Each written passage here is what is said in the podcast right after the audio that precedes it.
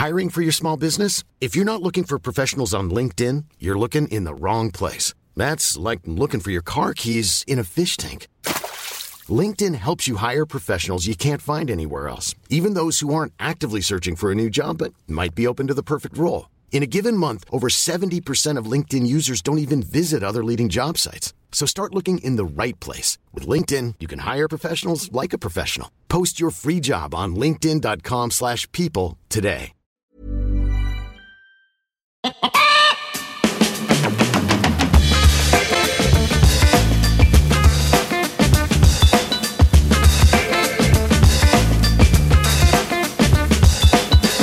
Muy buenas humano, muy buenas persona que me escuchas. Yo soy Tamara Pazos, divulgadora científica con formación en biología y neurociencia y estás escuchando Un humano por persona.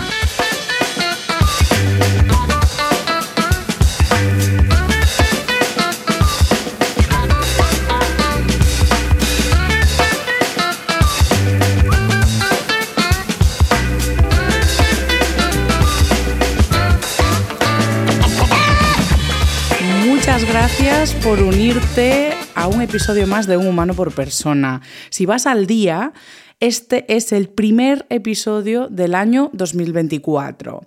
Y esta breve introducción es para dar contexto al episodio, ya que vamos a hablar en una breve reflexión de los propósitos de Año Nuevo, que es algo que inunda a la población ahora mismo.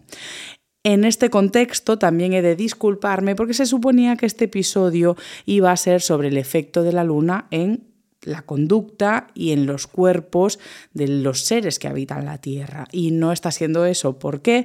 Porque mmm, el maravilloso COVID asoló mi cuerpo durante todas las Navidades, eh, literalmente, y he estado afónica, estado, bueno, en definitiva, que no estaba yo para grabaros ningún episodio ni para buscar la bibliografía que requiere este trabajo.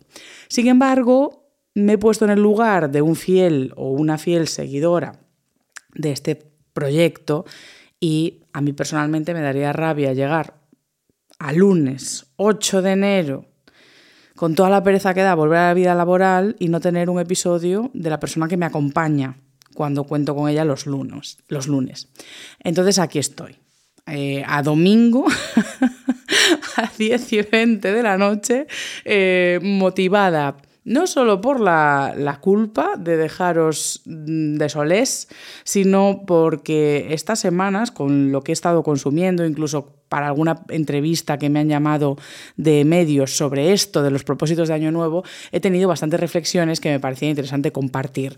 Y ya que he recuperado mi voz y mañana estoy lista para incorporarme a la vida laboral de nuevo, pues vamos a, hacer esta breve reflexión para empezar el año, ya que una de mis labores principales como divulgadora científica es la prevención de riesgos para la salud, es el ámbito en el que estudio, en el que escribo y en el que me muevo y por lo tanto os voy a compartir un par de reflexiones sobre estos propósitos de Año Nuevo que se nos echan encima ya a, a cuesta de enero.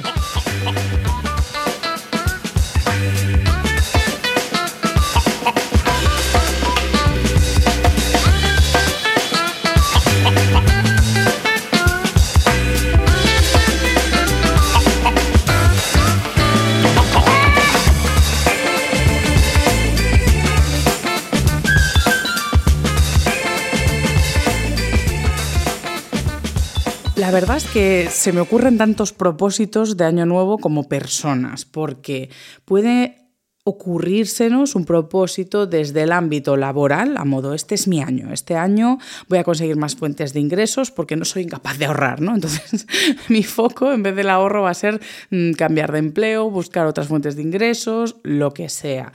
Puede haber objetivos a nivel emocional, a nivel pareja, a nivel amigas, hacer más planes con amigas, más planes con amigos, ver a esas personas que no hemos visto tanto como nos gustaría, reconciliarnos con personas con las que hemos tenido problemas. También hay objetivos de viajes, de viajar más o viajar menos, eh, alineados con objetivos de ahorro, por ejemplo, y por supuesto están los objetivos de salud que creo que son los más populares. De hecho, eh, la gente que es un poco friki del gimnasio está en este momento del año en el que se quejan ¿no? de la gente que, que ha asolado los gimnasios con sus propósitos de año nuevo. Empieza enero y se han llenado los gimnasios de gente que el resto del año, pues bueno, será accionista de ese gimnasio, pero no lo visitará mucho. La verdad es que eh, yo quiero centrarme sobre todo en los propósitos de salud. Y es que muchas veces, como ya sabemos, los propósitos de salud no siempre están asociados a la salud per se. Todas esas personas que inundan los gimnasios podríamos decir que no tienen única y exclusivamente un objetivo de salud, ya que sabemos que el entrenar el cuerpo está muy vinculado a objetivos estéticos. Ya hemos reflexionado en episodios anteriores sobre qué implica tener objetivos estéticos sobre el cuerpo, las presiones de la industria, eh, incluso hemos reflexionado en algún episodio sobre cómo puede variar la presión sobre ciertos, eh, ciertas partes de la población, como pueden ser las mujeres. Entonces, esto ya está muy masticado. La reflexión que viene un poco hoy al tema es el tema de la aceptación, ¿no? Porque a mí esto también me genera un montón de distorsión, que es esta lucha interna entre la aceptación y el cambio. O sea, mm, o sea sobre todo en el, ámbito estético, pero puede ser en otros aspectos de la vida, ¿no? Eh, vivimos en un contexto en el que está al orden del día el objetivo de mejorar, o sea, eh, como un individualismo llegado al extremo de que todos tenemos que ser, me vais a perdonar, pero lo puto mejor, ¿no? Entonces, todos vamos a terapia, todos reflexionamos, todos hacemos introspección, todos somos muy críticos con nosotros mismos, entonces estamos como constantemente en esa búsqueda de mejora, mejora, trabajo personal, eh, mejorar incluso nuestros hobbies, que cada vez sean más interesantes, que mientras me divierto o que aprendo, que aún encima trabajo esta disciplina. Entonces, esto también lo hablamos en el episodio de la vida contemplativa, ¿no? que a veces perdemos el foco del mero disfrute y del estar y estar presente y punto. Entonces esta constante mejora personal es agotadora. Pero después, dentro incluso de ese trabajo personal que tenemos que hacer, dentro de esa mejora personal, paradójicamente aparece la aceptación, ¿no? Es decir, el máximo trabajo personal es que tienes que ser tan bueno y tener tan trabajada tu personalidad y, vamos a simplificarlo, a tus movidas de tu cabeza, hasta el punto que tienes que aprender a aceptar aquello que detestas, aquello que no te gusta, aquello que quieres cambiar aquello con lo que te cuesta convivir.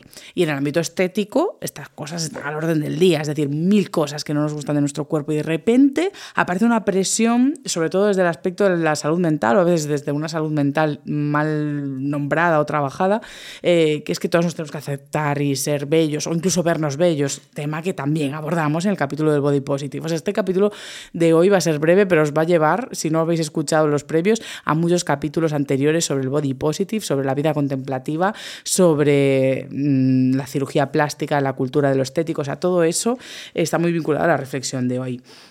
Entonces, por un lado, sí que creo que es imprescindible aprender a trabajar la aceptación, no solo hacia nosotros mismos, sino hacia los demás y no solo en lo estético, es decir, en las amistades, en la familia, en la pareja, aceptar a la gente por lo que es. Y esto a veces nos cuesta porque tendemos a no aceptarnos a nosotros por lo que somos y empezamos con ese perfeccionismo incansable de querer cambiarlo todo.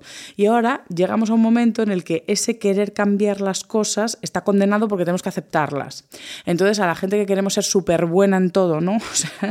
queremos trabajar nuestra salud mental, que queremos trabajarlo todo, cuando tenemos cosas de nuestro cuerpo que no nos gustan y se nos dice que tenemos que aceptarlas, esto se nos, nos genera eh, una, gran, un gran choque en la cabeza. Porque dices tú, es que yo por mucho que lo intente, esto no me gusta. Y eh, muchas psicólogas y psicólogos os podrán decir que la aceptación es un camino que no llega para todo el mundo. Es decir, podemos trabajar muchas cosas de nosotros mismos para que nos gusten, para que las aceptemos, para que convivamos con ellas en paz. Pero hay veces que esto no llega. Ojo, aquí quiero hacer un paréntesis súper importante, sobre todo después de haber mencionado el ámbito de la psicología. Y es que si tenemos una distorsión importante sobre el cuerpo. Si nuestra percepción del cuerpo nos lleva a dejar de lado la salud o incluso directamente perjudicarla para modificar esas cosas que no nos gustan, ojo que si esto aún encima conlleva mucho sufrimiento, trastorno de nuestra vida general, de nuestro trabajo, con nuestra familia, con nuestra pareja, es decir, si en torno a nuestra apariencia física aparecen muchas de estas cuestiones que nos llevan a sufrimiento y a malos estados de salud, esto eh, no entra dentro de lo que estoy hablando hoy. Yo estoy hablando de pequeñas cosas, pequeñas molestias, pequeños problemas de aceptación dentro de cuerpos que estén o no saludables, pues no estamos rozando lo que diríamos que es un, mm, bueno, eh, dismorfias o cerca de trastornos de conducta alimentaria, etcétera, etcétera. O sea, me gustaría separar eh, y simplemente estoy hablando de cuestiones que se dan en una población general lidiando más o menos con lo saludable, porque para hacer este puente, decir, bueno, a ver, yo sudo ya de la aceptación, ¿no? O sea, hay cosas que ya he intentado aceptar y que no me gustan. Por ejemplo, el, el vello en las mujeres es un gran dilema incluso en ámbitos feministas, ¿no? Te depilas, no te depilas, y es como sí, pero yo por mucho que intente deconstruirme, no me gusta verme las piernas peludas, entonces pues sí, caigo y me depilo, ¿no? Pues os hablo de ese tipo de, de búsqueda de aceptación, de que lo intentas, lo intentas, lo intentas, pero que no hay manera, ¿sabes? O sea, yo, pues que me quiero dejar bigote, pues oye, que no, que es que O sea, que no, que no, o sea, no sé, tendría que pertenecer a otra generación, en otro momento, en otro lugar, en otro contexto, pero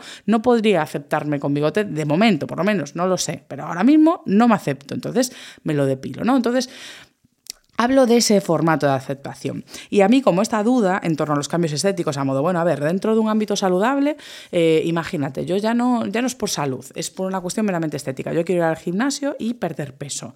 Eh, y esto se lo pregunté a un colega que es experto en trastornos de conducta alimentaria, a modo curiosidad, de, oye, ¿esto qué? O sea, si una persona está sana y simplemente quiere mejorar su apariencia estética, ¿eso es sano, no es sano? Y la conclusión que me dio fue bastante rotunda que fue que bueno, tampoco podemos categorizar tanto lo que es sano o no es sano, pero que sí que es un poquito red flag. Es decir, que, que nunca hay un motivo totalmente entre comillas, limpio para querer cambiar nuestra imagen corporal, porque siempre estará motivado por una cuestión de aceptación social, una cuestión de valía, una cuestión de querer ajustarse a un canon estético. Entonces, eh, siempre que mm, un cuerpo esté saludable y, y, tiene unos hábitos saludables de deporte, de alimentación, de sociabilización, o sea, siempre que todo eso está cuidado, cuando perseguimos más allá un cambio estético de bajar un Michelin, de trastocar pequeñas figuras o formas de nuestro cuerpo, pues eso apuntaría a que sí que es una conducta de modificación que viene pues, de un estrés, de una disconformidad que no es propiamente sana, por así decirlo. Entonces es una reflexión que también os puedo dejar a vosotras y a vosotros. Eh, seguro que también están escuchando otras psicólogas y psicólogos que igual tienen otra opinión, en la que sí que encuentran contextos. No estoy hablando tampoco de ámbitos deportivos. Ojo, que hay ámbitos deportivos que incluso tienen fines estéticos. Eh, estoy hablando como, insisto, de población general. Población general que pues tiene o tenemos una aspiración de modificar partes de nuestro cuerpo. Y dices, claro, eh, a nivel salud mental, pues no es lo más saludable que yo quiera modificar una parte de mi cuerpo por una cuestión meramente estética.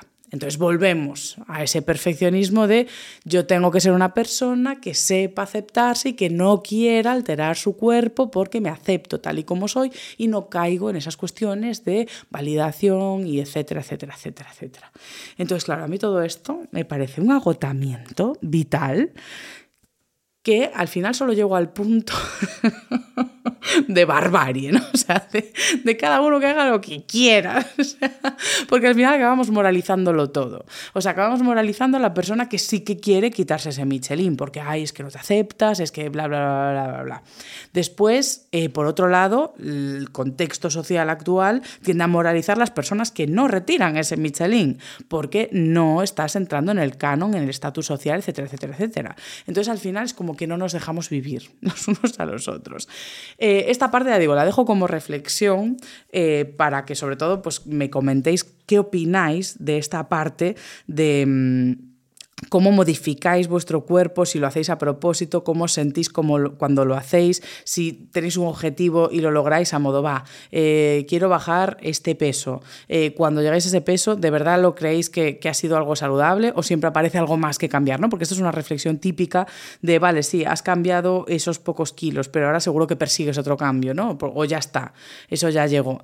Entonces sí que es cierto que yo también me inclino un poco más a la vertiente de que la aceptación es el camino, siempre que hablemos, bueno, esto también es otra reflexión mía. Iba a decir, la aceptación es el camino siempre y cuando esté saludable.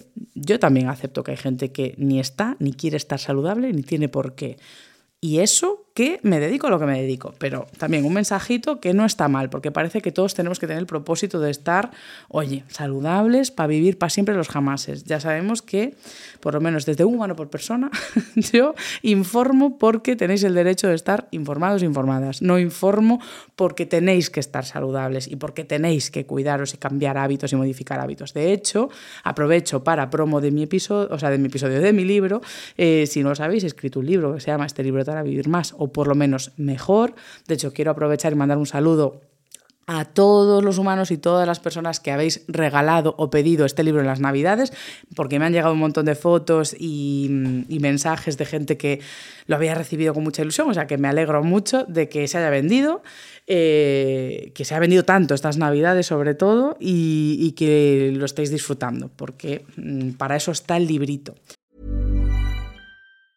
Jewelry isn't a gift you give just once. It's a way to remind your loved one of a beautiful moment every time they see it. Blue Nile can help you find the gift that says how you feel and says it beautifully with expert guidance and a wide assortment of jewelry of the highest quality at the best price. Go to BlueNile.com and experience the convenience of shopping Blue Nile, the original online jeweler since 1999. That's BlueNile.com to find the perfect jewelry gift for any occasion. BlueNile.com.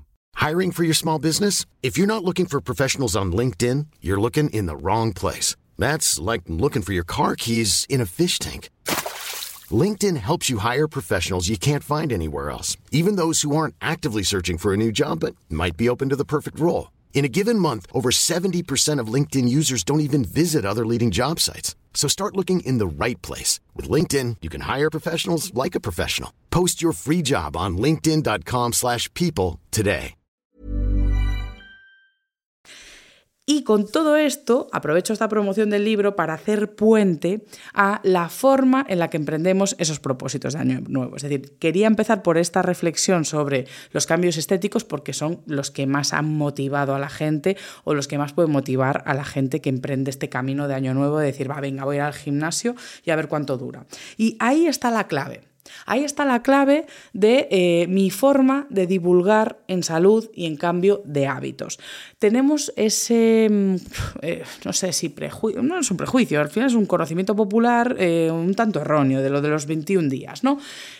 un hábito se adquiere en 21 días, 21 días de, sufrimiento, porque son 21 días esperando que llegue un momento en el que no sufras haciendo eso. O sea, 21 días esperando que llegue un momento en el que no sufras levantarte a las 7 para dar un paseo antes de ir a trabajar o de que no sufras eh, haciendo pues una hora de, elíptica o cualquier cosa que estés haciendo de cambio de hábitos, comer lechuga todos los días y no alimentarte bien, ¿no? Y en 21 días de repente alguien espera que, pues porque sí, por milagro, porque el cerebro ya se ha condicionado a eso, tú de repente vas a disfrutar de la lechuga, vas a disfrutar de dormir menos para estar corriendo una hora antes de ir a trabajar.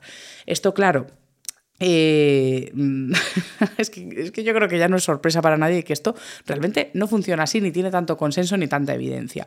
Lo que sí que podemos encontrar es que cuanto más practicamos un mismo hábito, lo que estamos haciendo es Punto uno, encontrarle un hueco en nuestro día, un hueco en la rutina, un espacio. Y lo que sí que le gusta al cerebro es hacer un poco siempre lo mismo, porque el cambio, la variación, lo nuevo, requiere un esfuerzo. O sea, cuando tenemos semanas muy eclécticas en las que cada día tenemos cosas distintas, de hecho es algo que detesto un poco de, de, cuando tengo mucho trabajo en comunicación, charlas, etcétera, etcétera, eh, presentaciones de libros, tal. O sea, eso que por un lado parece, wow, qué frenético, qué divertido, es horrible porque al final es, un estresor constante de no tengo una misma pauta. Entonces a los cerebros les suele gustar las cosas, como diríamos aquí, guiadiñas, ¿no? Una detrás de otra. Entonces, claro, cuando llevas mucho tiempo, que para una persona pueden ser 10 días, para otra 20, para otra un mes, para otra un poco más, eh, lo que traten acomodarse cada persona, pues eh, lo que le gusta al cerebro es lo previsible. Entonces no tiene que pensar nada más. Si tú ya te has acostumbrado a que el despertador suena a X hora, pues es más fácil encontrar ese hueco y ejecutarlo que si es la primera vez o la segunda vez o la tercera vez. Ahí hay algo de verdad. Ahora, ¿son 21 días? Pues bueno. Yo creo que lo de los 21 días nos dio un programa maravilloso eh, en cuatro en su día y ya está. Los 21 días yo los dejaría estar porque en cada persona es un mundo.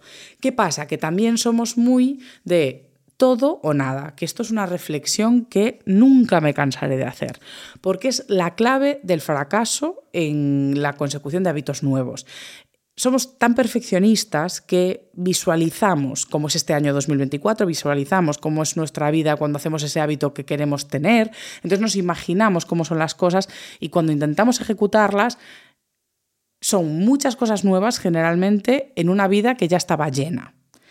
Tu día a día ya existía, tus 24 horas ya estaban llenas de lo que estabas haciendo. Fuese mejor o peor, te guste más o menos. Igual estabas 5 horas en el teléfono móvil, que nos pasa a todas, eh, pero estabas 5 horas en el teléfono móvil y tu cerebro estaba acostumbrado a pasar 5 horas en el teléfono móvil. Aún encima es muy fácil pasar esas 5 horas en un teléfono móvil porque los algoritmos de las redes sociales están diseñados para que no te cueste nada seguir, seguir, seguir. Sin embargo, los algoritmos de la vida, si es que vivimos en una, una simulación cruel, eh, no están preparados para que la consecución de tareas sea muy sencilla, a no ser que sea siempre la misma, que ya la rutina la hace más intuitiva y más sencilla.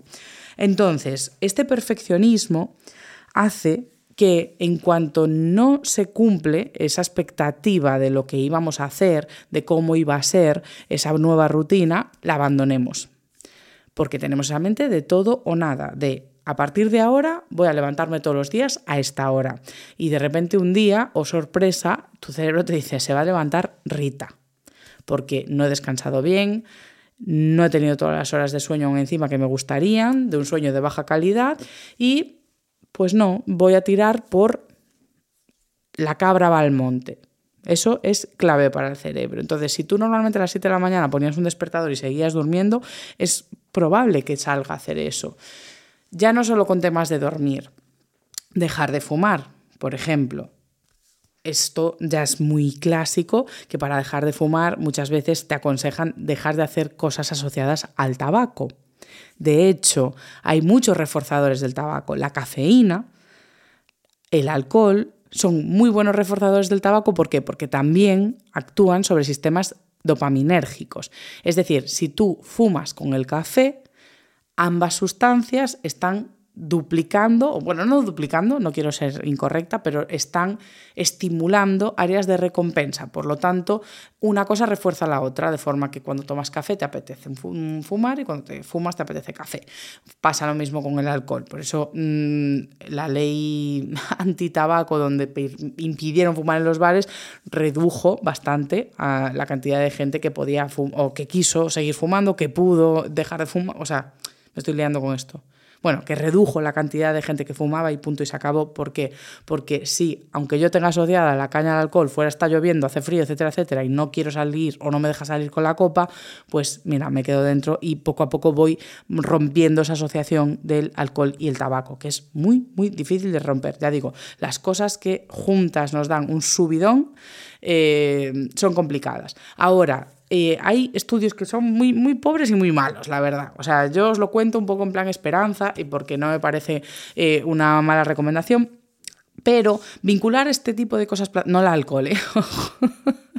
no voy a empezar el año irónico, pero em, cuestiones como el café, por ejemplo. Hay gente que se habla un poco de utilizar el café y ese estímulo de cuestiones dopaminérgicas para adquirir nuevos hábitos. Entonces, por ejemplo, si y quieres introducir en la mañana un paseo largo, pues puedes introducirlo hacia un sitio donde te tomes el café. Entonces, como va a haber esa recompensa del café, podría ser más fácil. Ya digo, en esto no hay mucha evidencia, pero si es un truco que te funciona, pues avanti, adelante con ello.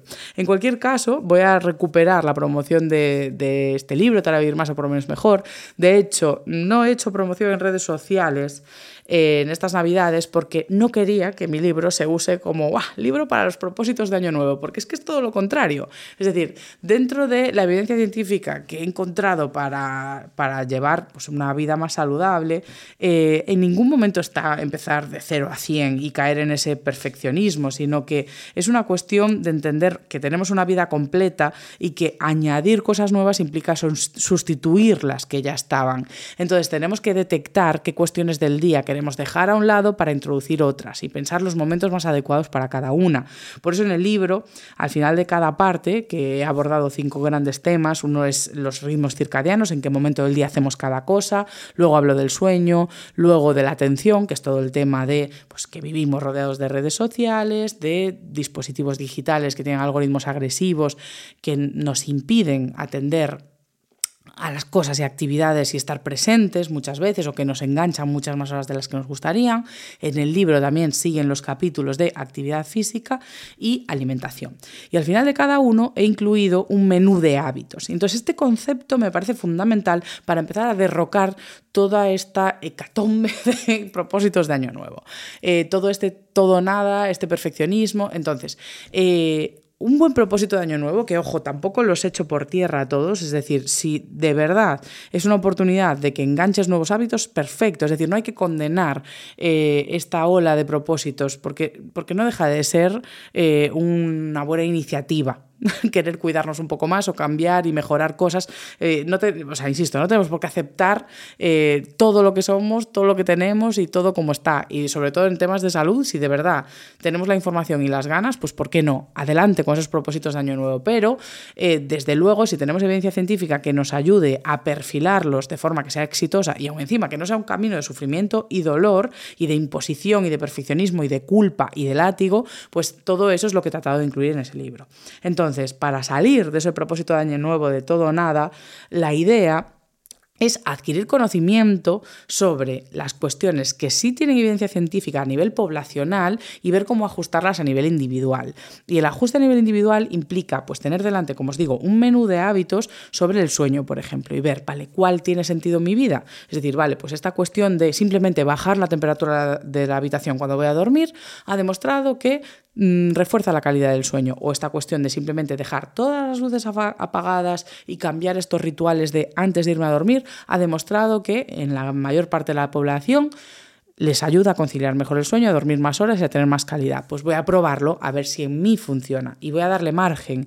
Y cuando ya lo tenga integrado, porque y vamos a intentar, por favor, empezar por las cosas más sencillas, los hábitos que simplemente es eso, pues eh, bajar una temperatura de una habitación si tenéis un termostato, aseguraros de que la habitación está fresca. O sea, hay cosas que son de tres minutos que ni siquiera implican cambiar un hábito. Y esas, ese tipo de cosas las he incluido también en el libro. ¿Por qué?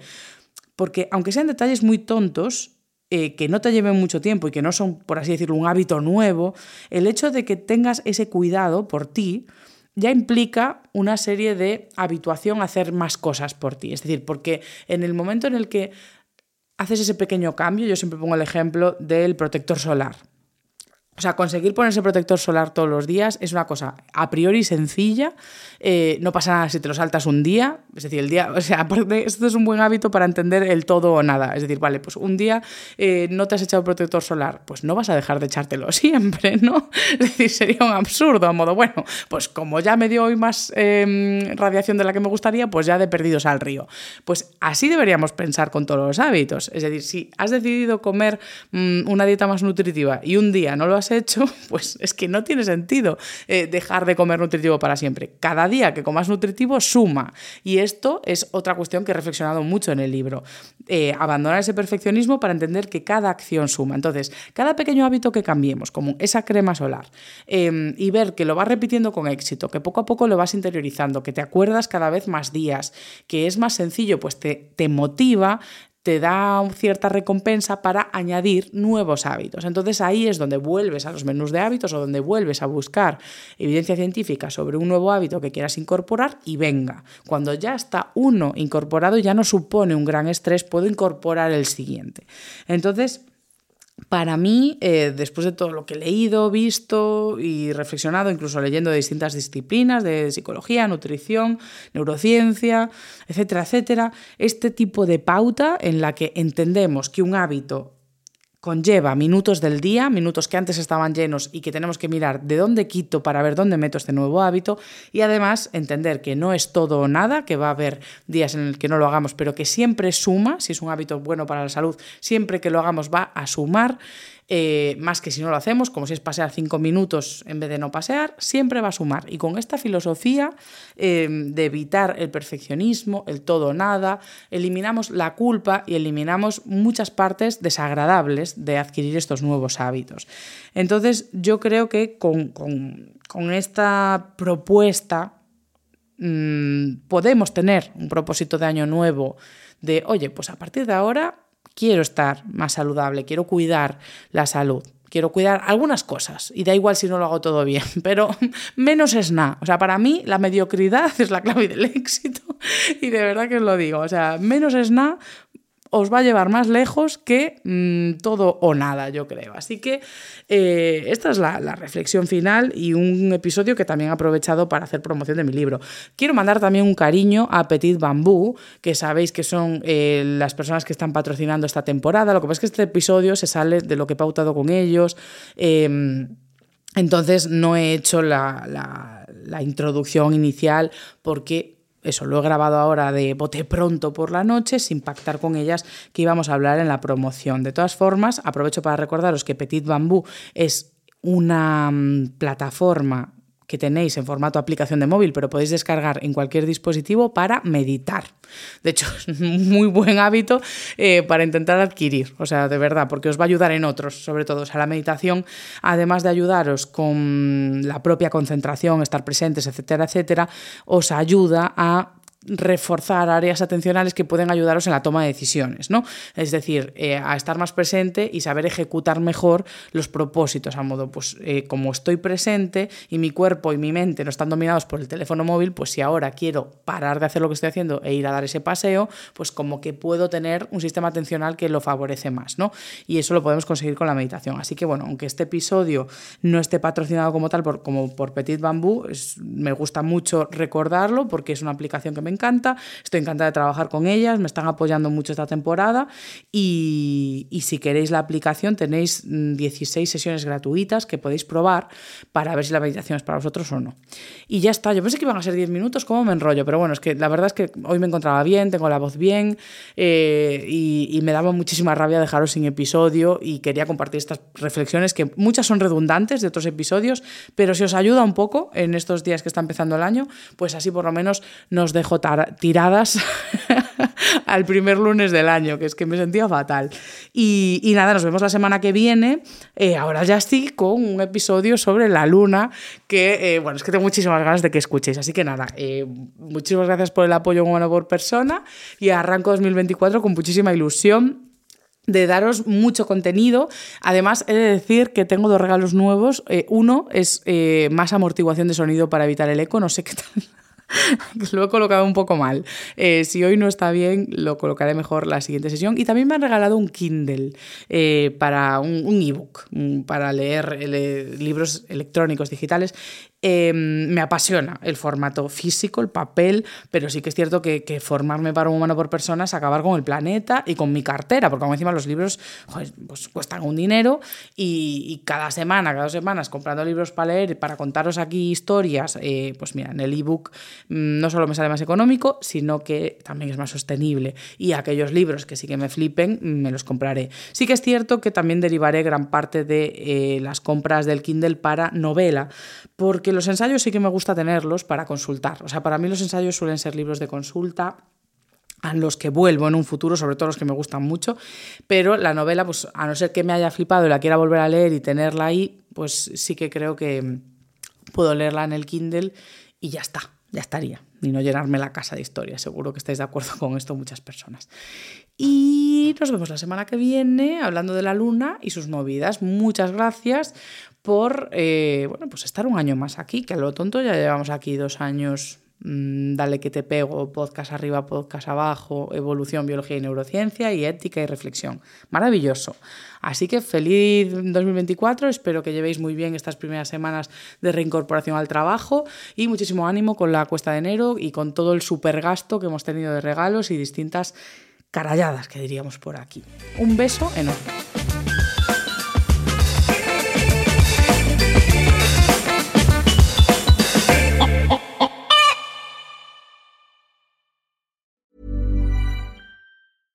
Ever catch yourself eating the same flavorless dinner three days in a row?